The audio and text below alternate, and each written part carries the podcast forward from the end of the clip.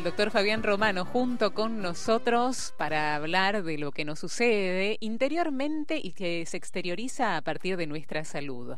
La salud y la enfermedad y la posibilidad nosotros de poder prevenir ciertas cuestiones, en este caso y en este capítulo, a partir de la alimentación. Fabián, a ver, ¿qué podemos decir en esta gran ciudad de Buenos Aires donde nosotros pisamos un supermercado y vemos una cantidad de cajas, de colores, de latas y de cosas que comer y a veces agarramos lo que se nos antoja o lo primero que se nos presenta o nos presentan en la góndola. Muy bien. ¿Y cómo hacemos para saber elegir? Es la pregunta, Fabián. Es cierto. Bueno, voy a empezar por una frase que decía Hipócrates 400 años antes de Cristo, Sí. que siempre la llevo conmigo y que dice que tu alimento sea tu medicamento. Epa. Así que, así bueno, una máxima. ¿eh? Muy bien. 400 años antes de Cristo. Sí. Entonces, vamos a trasladarlo a dos mil y pico de años después. Tal cual vos dijiste, los, los eh, medicamentos, mira, lo- los alimentos que se presentan o no presentan. Vos sabés que hay toda una cuestión estudiosa mar- de ma- del marketing en los supermercados, Sí. donde dónde colocar la mercadería. Sí, ¿Qué marca, Eh, no? que marca arriba, abajo, Arriba, el centro, exacto. este, de acuerdo a donde uno se dirige. Con lo cual hay una tendencia subliminal para que uno llegue a ese, Mm. este, a ese alimento. También hay una tendencia natural, que el organismo muchas veces tiene necesidad de ciertos alimentos porque ciertos alimentos tienen nutrientes. Pero por supuesto ese análisis uno no lo hace porque es inconsciente. Sí. ¿Cuántas veces vos, este, estando enfermo o no, o decís, qué ganas tengo de comerme una frutilla? Es cierto. O un durazno. Algo dulce. Algo dulce. Sí. ¿Por qué será? Y porque el organismo seguramente está necesitando de algo dulce. Así cuando tenés sed, hay una conciencia interior, un, este, desde el inconsciente natural, que busca eso. Eso es impresionante. Sí, sí, por supuesto. Eso desde ya nos habla de la magnífica máquina que somos, ¿no? Por que la Dios maravillosa máquina. Sí, Sí, todo ser vivo, ¿eh? desde los animales este, hasta nosotros, por supuesto. Entonces, de allí en más empiezan las variables. ¿m? Y a eso se le agregan, y las variables se le agregan las culturas. ¿eh? Me acuerdo cuando fui a México una vez, lo primero que yo llego a la mañana temprano, Sí. primera vez que iba a México, y bueno, vamos a desayunar. Qué suerte, dije, porque después de un viaje largo necesitaba desayunar. Claro. ¿Dónde me llevaron? ¿A dónde fuiste? A comer mondongo. Ah, bueno, a la mañana. ¿Es costumbre mexicana comer mondongo? a la Claro, mañana. porque la comida para ellos, Ah. la comida cuando dice voy a comer, Sí. Ah. es el desayuno. Y el desayuno nuestro es a la ligera. Y tengo que confesar que nosotros, yo también lo hago. El café, el café con El leche en una taza, el mate Eh. y a salir a, a- Y chau. a la vorágine. Es cierto. Y después, cuando llegan las 11 de la mañana, el estómago pide. Claro. Y si no le damos porque estamos inmersos en nuestro trabajo, pasan las 12, la 1, las 2 de la tarde y que aparecen los dolores de cabeza, el insomnio, el, el- el- la somno- somnolencia eh, Sí. y, y todo eso que denota que el organismo no se alimentó como corresponde. O sea, esa otra máxima más actual que dice que el desayuno es la comida más importante del día, ¿podemos aseverar que es así? Y sí, sí, sí, yo creo que sí, junto con el mediodía y la noche que justamente, Sí. al menos a mí me pasa, que todo lo contrario, la noche que tiene que ser más liviano es justamente a veces... donde- contrario. cuando, claro, ¿por qué? Porque llegás a casa, como decíamos, creo que la otra vez lo habíamos dicho. Sí, Una cosa es alimentarse Mm. y otra cosa es saciar el hambre. claro. Entonces, llegan las, la tarde cuando uno no comió como corresponde y llega a su casa o a donde, al lugar donde sea, hasta un supermercado, ahora que está uno al lado del otro, en el medio de nuestra ciudad. Y hasta que en la farmacia te venden cosas para comer. para comer y en vez de comprar algo saludable compramos algo que nos sacie eh, eh, el hambre y no que nos nutra El apetito el inmediato. apetito inmediato Eh, gracias exactamente Mm. eso es y bueno que pase una vez que pase dos veces pero si lo tomamos como rutina y decimos y tomamos conciencia cómo me alimenté esta semana Mm. entonces vamos a empezar por el principio las cuatro comidas fundamentales desayuno almuerzo colación y cena Sí. ¿eh? Merienda y cena y entre medio alguna que otra colación nuestro trabajo no nos permite a veces este, comer como realmente corre- se corresponde, pero sí es importante la ingesta, por lo menos, de frutas y verduras. Mm. Cuando uno, este, a los chicos son muy reticentes para comer verduras, por ejemplo, ¿no? Sí. Eh, algunos, no todos. Y es todo un problema, porque Mm. también es una cuestión cultural. ¿m? Porque a veces le cocinamos lo que es más rápido y más fácil. Sí. Entonces los chicos, los niños, se habitúan a eso. Mm. Y después, cuando le querés dar una rica ensalada, no la No la comen. comen. Claro. Entonces, eh, o empiezan por lo dulce. Y obviamente, cuando vos comenzás una comida por lo dulce, lo salado después no se ingesta, Mm. no entra.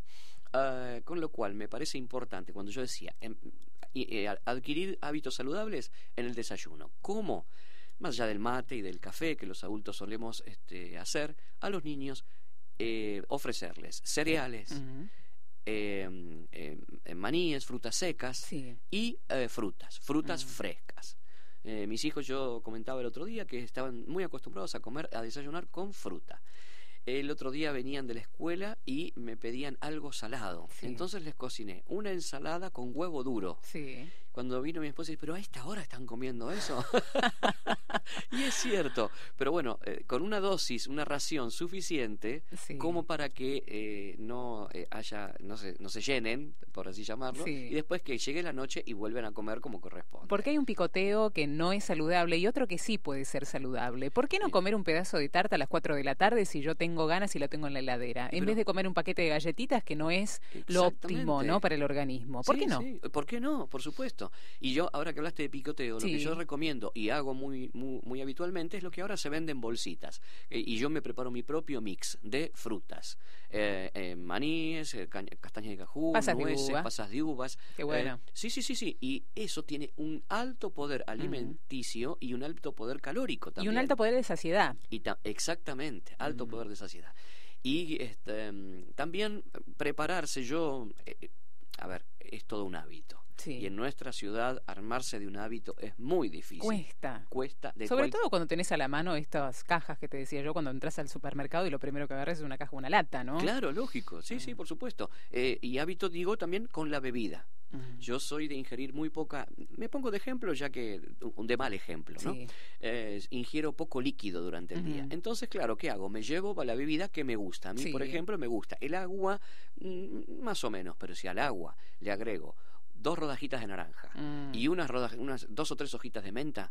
Y eso me fascina. Qué bueno que está eso. Eh, busquemos ser la manera eh, innovadores y eh, este, creativos, pero creativos de acuerdo a lo que uno le gusta, no a lo que debe ser solamente. Porque si realmente me decís que tengo que tomar dos litros de agua, como decimos los médicos, o tres por día, y me das un agua así, quizá no la tomo, pero si le agrego estas dos cositas, me fascinaría. Mira qué bueno que está ese, ese tip, ese tópico, me encantó. ¿eh? Para ir dando ideas, vamos a ir a una pausa, doctor Fabián, porque está más que interesante esta charla por lo que decís vos.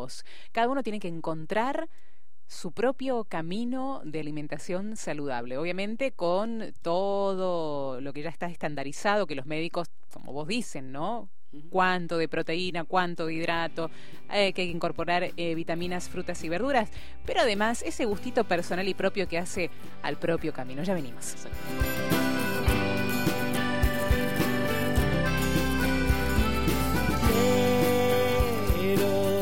te vi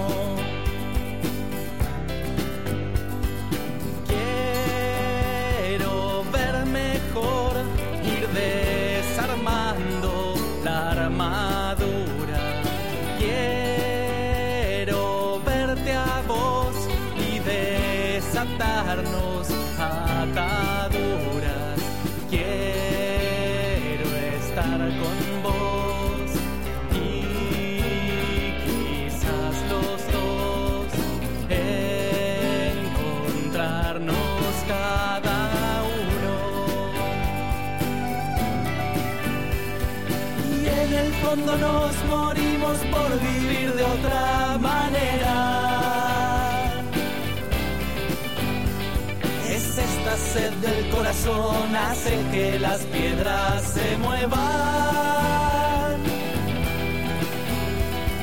Y en el fondo siempre soñamos andar otros caminos. pisando en la realidad la tierra de donde venimos. Pisando en la realidad la tierra de donde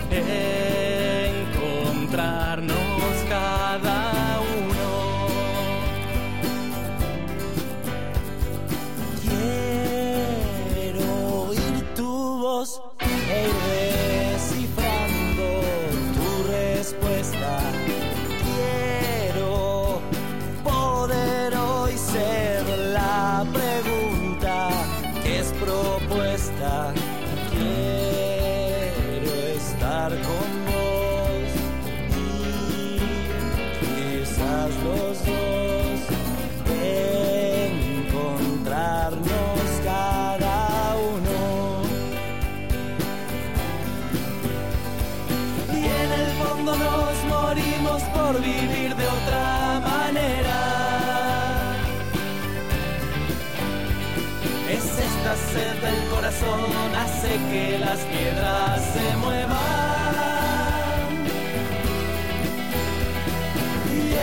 fondo siempre soñamos andar otros caminos. Pisando en la realidad la tierra de donde venimos. Pisando en la realidad la tierra de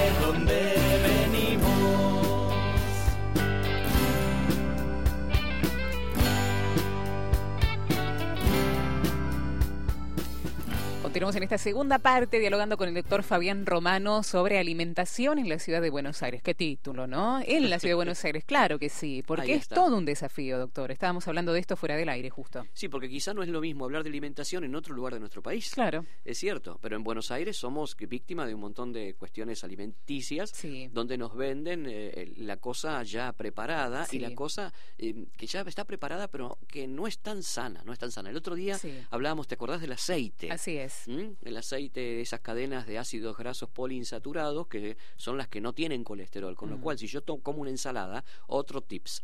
Vamos, eh, yo a mis pacientes les, les digo, haga, arme una ensalada que tenga cinco colores. Sí. ¿Qué le pongo? Cinco colores, no importa. Entonces, Sí. cuando empezás con los cinco colores, ves que tenés un- una variedad tremenda de cosas ricas. eso. Y agréguele aceite, no, pero yo tengo colesterol.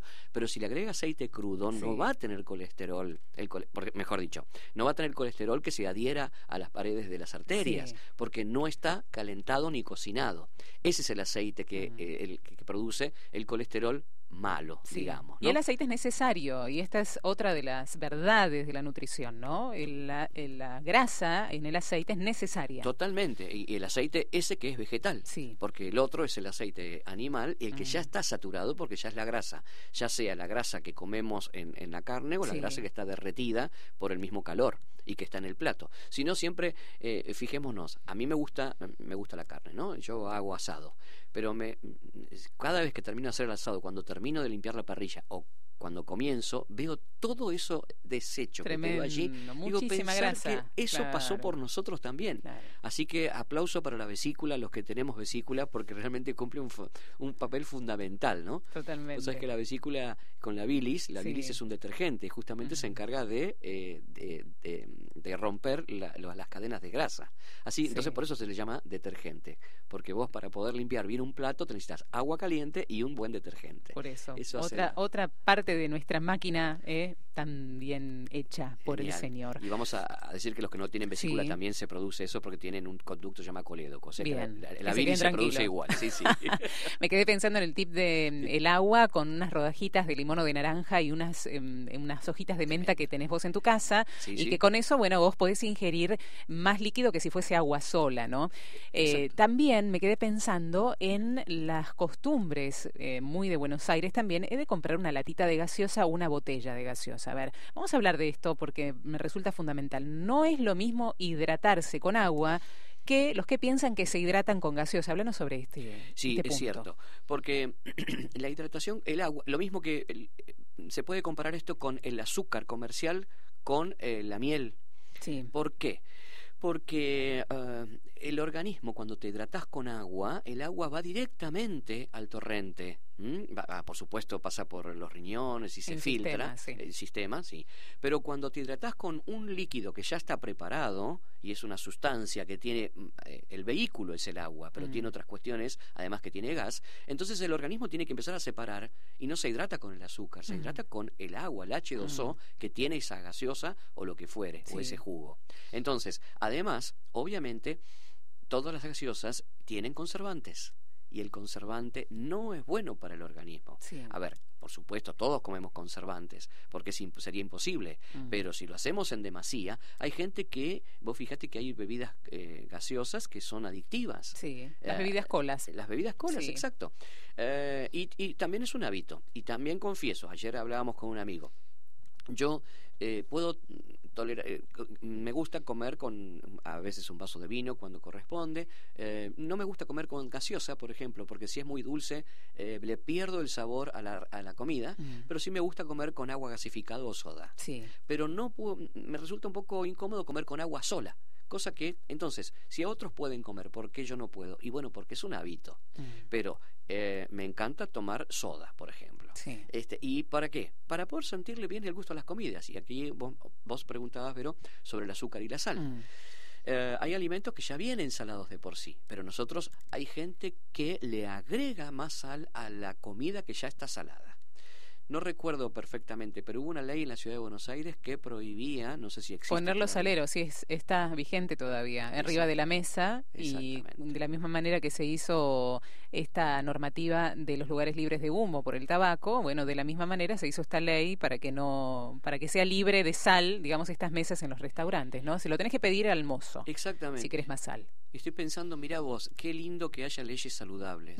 ¿eh? Así como también está la ley en nuestro país, que tampoco recuerdo, pero hace muchísimos años, que faltaba yodo. Y en Sí. muchas provincias este, habí- existe lo que se llama el bocio, ¿no? el, el crecimiento de la glándula eh, Tiroides. tiroides, eh, por falta de yodo. Entonces, ¿qué hizo el Ministerio de Salud Pública de aquella época? Incorporó yodo en un alimento que todo el mundo consumía, que era la sal.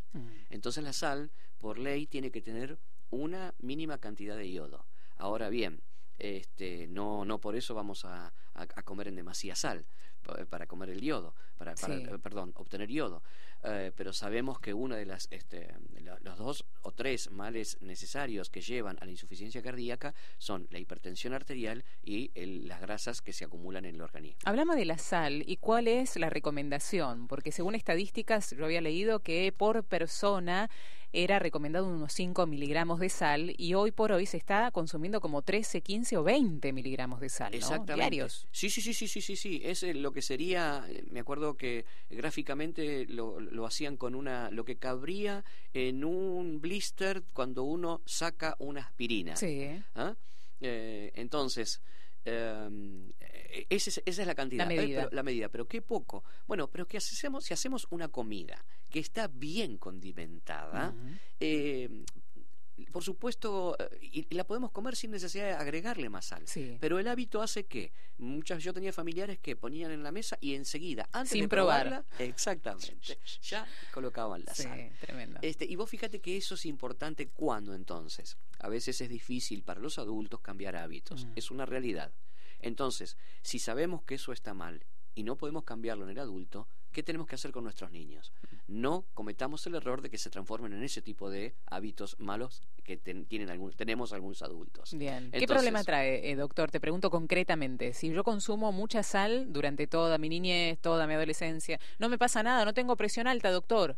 Pero ¿cuál es la consecuencia a lo largo del tiempo? Pero los riñones tienen que, que- que- filtrar esa sal. A ver, contame eso, El- ¿cómo funciona? A ver, eh, para que el riñón es una de las unos organismos, bueno, todos los todos los órganos, los sistemas son excelentes, pero el sistema renal hace que, vos fíjate, viene y va, viene y va.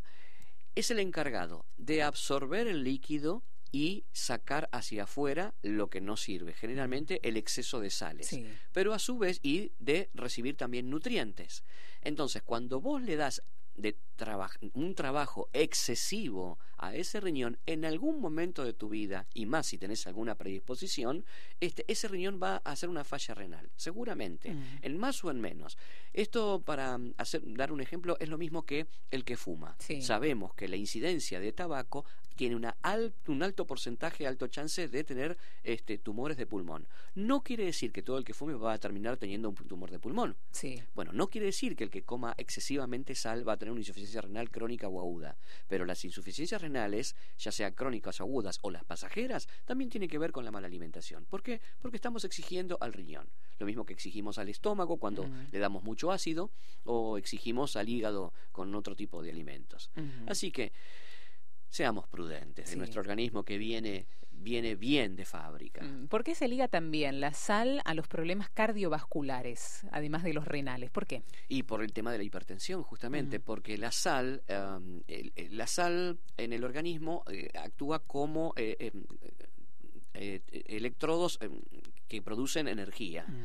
Eh, entonces, eso tiene que ver, ¿por qué hay hipertensión eh, por, por, la sal? Justamente porque hay aumento de electrolitos que hacen que este, varíe la energía eléctrica dentro del organismo. Y a vos te suba la presión. Es que te suba la presión, por ejemplo, sí, exactamente. Entonces hay que ser prudente, porque, a ver, la elevación de la presión tiene muchísimos motivos.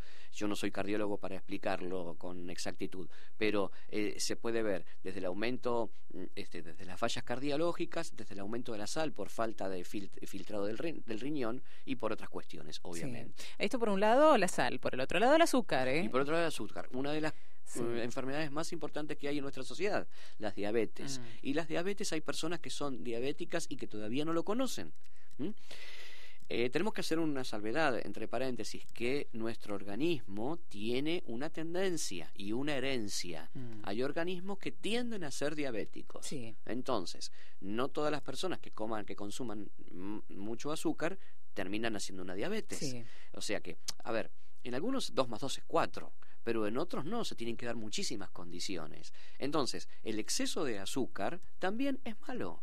Y bueno, entonces, ¿qué le pongo? Edulcorante. Ojo, porque el edulcorante también Mucho químico. Exactamente. Hay un, eh, el, azúcar más natural es la stevia, mm. ¿eh? que viene en yuyos. Sí, es una este, plantita. Es una, es una planta. Y ahora que, por supuesto, ya se comercializa. Mm. Recordemos a que cuando querían reemplazar el azúcar por aquellos edulcorantes con gusto metálico, que fue desastroso, desastroso. Era peor el, el, sabor. Es preferible tomarlo sin azúcar. el cual, que, que tomar las cosas con azúcar. Y si no, este, eh, endulzarlas con miel, que es lo más También. natural. Un té con miel tiene otro gusto. Sí. ¿Eh? Hay gente que no le gusta la miel comerla en cucharita, por supuesto. Un, yo soy uno de ellos, pero me encanta la miel en las comidas. Bueno, ¿te preocupa la incidencia en los chicos de estas enfermedades tempranas? El otro día hablaba con una nutricionista que me decía, Verónica, hay niños de 7, 8 años con diabetes, hay niños con hipertensión a edades muy tempranas. ¿Te preocupa esto? Sí, mucho. Y hay niños con obesidad. Eso ¿Mm? también, ¿no? E, mucha obesidad infantil. mucha obesidad infantil. Y eh, tiene, este, tiene que ver con herencia y con los hábitos. Mm. Donde, y vos fíjate que en los niños que tienen obesidad generalmente tienen herencia en sus papás también. Este, Crecen en un ambiente obesogénico, como se dice, ¿no? Exactamente. Y vos fíjate que en nuestro país, no conozco las estadísticas, pero los países del norte, especialmente Estados Unidos, la cuestión social conduce a que haya chicos obesos. Si no, fíjate el tipo de comidas que, hay, que tienen. ¿eh? la comida chatarra, la comida rápida, mm. la comida... Me contaba mi primo hace un mes atrás, que vive allá hace muchos años, me decía que él se sentía muy mal porque había aumentado el doble de kilos de lo que pesaba, ¿no? Mm. Ya llegaba, pasaba los 100 kilos. Entonces me dice, vos sabés que esto es producto, me fui dando cuenta, porque por lo que hacía en Argentina porque acá tengo la cafetera, me siento a desayunar, tengo la cafetera, estiro el brazo, estiro el otro brazo y tengo las galletitas, tengo la ladera detrás mío y cuando me levanto camino dos pasos para subirme al auto y hago todo en auto. Entonces vos fíjate, dice, ¿qué ejercicio hago? Ni siquiera para, no es un ejercicio levantarse a, buscar el café eh, a, cinco pasos, pero digo, ni siquiera tengo que, ¿por qué? Porque todo está preparado para ello. Entonces, cuando tengo hambre a mitad del camino, me meto en una casa de comidas rápidas, ni siquiera me tengo que bajar del auto, me lo dan por la ventanilla. Mm. Esas comodidades supuestas comodidades hacen que se desvirtúe. Y cuando eso se hace hábito, volvemos al principio de la charla, que tu alimento sea tu medicamento. Ese medicamento no es bueno, es un medicamento malo.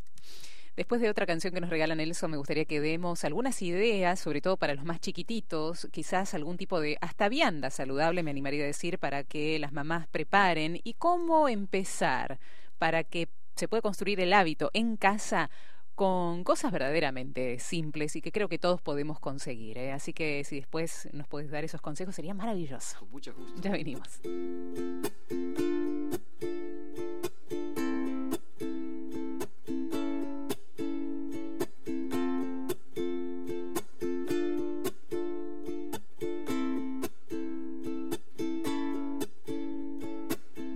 Dame de tu vida y de tu tiempo. Suficientes para ver dentro de tus ojos el momento que me obligue a renacer. Dame vida y dame aliento, que yo ya perdí el conocimiento. Solo quédate un momento hasta evaporarnos en el viento.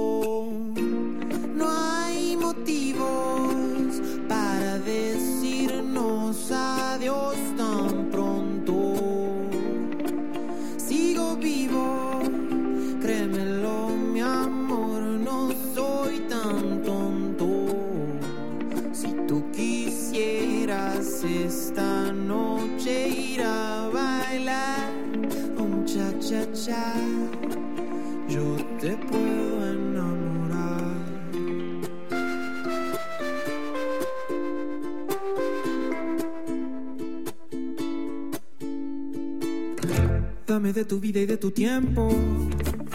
Oh, que te quiero conocer. Déjame sentir el movimiento. Oh, de tu cuerpo al florecer. Dame vida y dame aliento. Que yo ya perdí el conocimiento.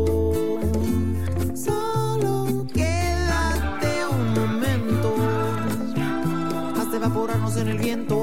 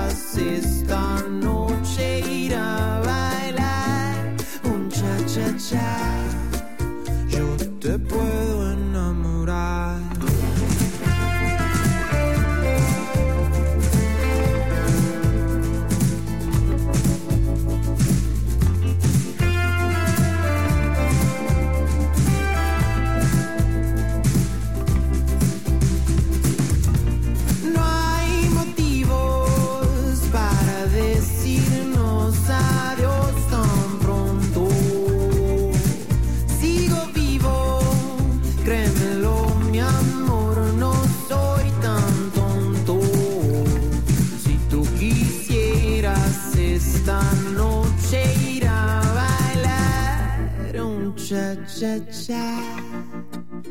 Yo te puedo enamorar. Continuamos dialogando con el doctor Fabián Romano, quien charlamos fuera del aire porque es infinito este tema, hay un montón de cosas que aprender y hay un montón de cosas para decir. Pero si vamos a lo práctico, vos decías, ¿no? Pasamos de lo teórico, que está muy bien conocerlo y es fundamental conocerlo a nivel nutricional, a lo que todos los días cada uno de los que están escuchando podemos hacer. ¿Qué consejos das? Bueno, primero, tratar, eh, como siempre, volcarnos a, no- a los niños, que son los más vulnerables y que son los más fáciles para generar los hábitos. Porque los adultos ya los tenemos quizá viciados. Entonces, ¿qué hacer con los niños? Prepararles nuestras viandas saludables, como tal cual vos decías. Hay colegios que han adoptado lo que llama el, el kiosco saludable, donde en vez de vender una golosina, que por supuesto es rica para cualquier chico, también te pue- pueden vender una fruta o te pueden vender una bolsita de cereales. ¿Y por qué no aceptar eso? Este, por otro lado, eh, yo tengo una experiencia importante con, de mis cuatro hijos. Uno, recuerdo que eh, él no come ni salchichas ni hamburguesas. ¿Por qué? Porque una vez le cayó muy mal una salchicha y de ahí en más no quiso comer más ese tipo de, de, comidas. Que además son comidas este, nocivas, pero por supuesto, como son comidas tan rápidas y fáciles y te sacan de cualquier apuro, ahora bien, te sacan de cualquier apuro para una oportunidad. Pero yo entiendo que hay madres que... Que lo hacen hábito. Exactamente, sí. Por otro lado, mi hijo eh, Juan Ignacio, Nacho, nunca comió chicles ni caramelos. No sabe lo que es el gusto de los caramelos. Hoy tiene 10 años y nosotros le decimos, pero come, pero no me gusta. Y bueno, ¿por qué le tenemos que exigir? Pero ahora sí, se come fruta muchísimo y come pasas de uvas. Este de, eh, bueno, entonces, cultivar, llevando a lo práctico, ¿qué hacemos? Cultivemos hábitos saludables donde el, sacando lo positivo de lo que hace el niño y lo negativo, por supuesto, este, transformárselo. Y las viandas, ¿no es mejor eh, mandarle una, dos frutas, tres frutas eh, y, variadas en la mochila, que en vez de mandarle un paquete de galletitas. Pero por supuesto que sí. No digo que no le mandemos galletitas, pero que varíen, mm. porque en la variedad, por supuesto, está el gusto dentro de la alimentación. Es importante decirlo. ¿Qué hacemos con los hábitos de los adultos cuando están muy arraigados, pero no desde el lado saludable, sino desde el otro lado? ¿Por dónde empezamos? Y yo pregunto, le doy, vuelta a la pregunta, ¿qué hacemos si yo le digo, señor, usted tiene una diabetes, de aquí en más, o, es, tiene una enfermedad celíaca? Mm. ¿Eh? Ayer hablaba con un amigo que este, tiene una enfermedad celíaca y me convidó un, un ah, bizcochito. Entonces leí el paquete, con gusto a queso. Digo, ¿realmente esto tiene gusto a queso? Entonces él me decía, ¿sabes cómo yo le he sacado el gusto a algunas cosas que ni siquiera tienen gusto, ¿no? Como diciendo, entonces, ¿qué hacemos con aquellos? A veces hay que imponerlo. ¿Por qué? Porque la enfermedad ya está instalada. Pero otras veces, como la enfermedad no está instalada, tenemos que no esperar a que se instale la enfermedad y tampoco abusar de eso. ¿Y cómo se hace? Y teniendo conciencia que por supuesto la comida que es alimento no nos va a pasar factura al día siguiente, salvo que esté en mal estado y tengamos una descompostura, sino que nos pasa a largo plazo. Entonces puedo comer muchísima grasa. ¿Pero por qué dicen que la grasa es mala? Porque cuando llegamos a cierta edad y el metabolismo cambia, especialmente en las mujeres, este, ese, e, esa grasa como el sarro se acumuló y ya no, es imposible sacarla. Entonces aparecen las enfermedades. Ahí está eh, la otra máxima, más vale prevenir que curar. Exactamente. Exacto eso, ¿no? Sí, sí, sí. ¿Y cómo esto lo podemos llevar a todo, ¿no? De la vida. Así es. Y la hidratación fundamental, nos decías, es agua, es lo primero que hay que hacer. Te pregunto porque seguramente cabe esta duda, sobre todo los que tomamos mate. ¿Es lo mismo el mate que el agua? ¿Se puede hidratar uno con mate o no necesariamente tenemos que tener la botellita con, no, no, con agua? Lo que pasa es que los que toman mate a veces, este, y los que les gusta tomar mucho mate, y bueno, yo me tomo dos pavas por día. Bueno, está bien, podemos decir, también podemos decir el mate cocido o el té. Sí. Eh, eso es una buena hidratación, sí, sí, sí. Lo que ocurre es que el mate tiene sustancias que son antidiuréticas, por eso mm. uno cuando toma mucho mate eh, orina mucho más seguido, porque tiene la hormona antidiurética. Este, actúa sobre, perdón, actúa sobre la hormona antidiurética, la yerba mate. Entonces, lo mejor es el agua, la soda o el agua que saborizamos, como dije al principio, con alguna, con alguna sustancia que nos guste a nosotros. Ahora, si lo quiero reemplazar, bueno, lo voy a reemplazar. Pero no es todo reemplazable. El otro es más por gusto. Bien, frutas y verduras, recomiendan los nutricionistas cinco porciones por día. Cuando escuchamos ese número nos asustamos un poco. Nelson se asustó también acá. ¿Qué hacemos? ¿Qué hacemos con esto particularmente cuando decís, uy, cinco es un montón? No, no, no es un montón. Vos fijate hoy, con, no es lo mismo hablar de esto hoy que hace 10 años atrás. Sí. Porque hoy abundan los eh, locales naturales, mm, eh, que les llaman naturales, y que son vegetarianos. Entonces, los que hay mucha gente que se eh, este, tomó el camino de ser vegetariano. Hay cosas pero tan, pero tan ricas eh, que son que tienen vegetales y que uno no se las imagina. el argentino tiene es, muy polarizado en algunas cuestiones. cuando yo digo cómo desayuna café con leche, con, con galletitos o media luna, después cuál es el almuerzo, milanesa con papas fritas, churrasco con puré. Mm. Ahora no puede haber una, tarta de verdura, eh, pero eso no es almuerzo. ¿Cómo que no es almuerzo mm. eso? No hay berenjenas hechas en milanesas, mm. no hay berenjenas berenjenas hechas en eh, em, a la napolitana, etcétera, etcétera. Tenemos una variedad muy grande de vegetales nosotros que no sabemos incorporar. Entonces no podemos decir que si no está este, lo habitual, lo que nos gusta o lo que nos dieron desde chicos no es comida. No, no es así. Hoy hablamos recién del tema de la leche. Sí. Tomá la leche, tomá la leche. Claro, nos decían tomar la leche cuando la leche era sana, Mm. cuando hace 20, 30, 40 años atrás Sí. era necesario tomar la leche y tomar la sopa, tan rica la sopa casera. ¿Por qué? Porque tenía la sopa que tiene como 10 verduras Mm. y es riquísima. A mí, este, yo soy un fanático de la sopa. Pero claro, hoy la sopa viene en un sobrecito Mm. y ese sobrecito es química con sabor a verdura. Entonces no confundamos. Eh, vamos a seguir tomando la sopa siempre y cuando la sopa, y tenemos sopas de puerro, sopa, cosas que yo te digo sopa de puerro. No se te pasó por la cabeza cuando hablaba de sopa, si no siquiera lo menciono. Sí, es y es tan rico la sopa Mm. de puerro con, eh, con papa y con un poquito de crema o de leche.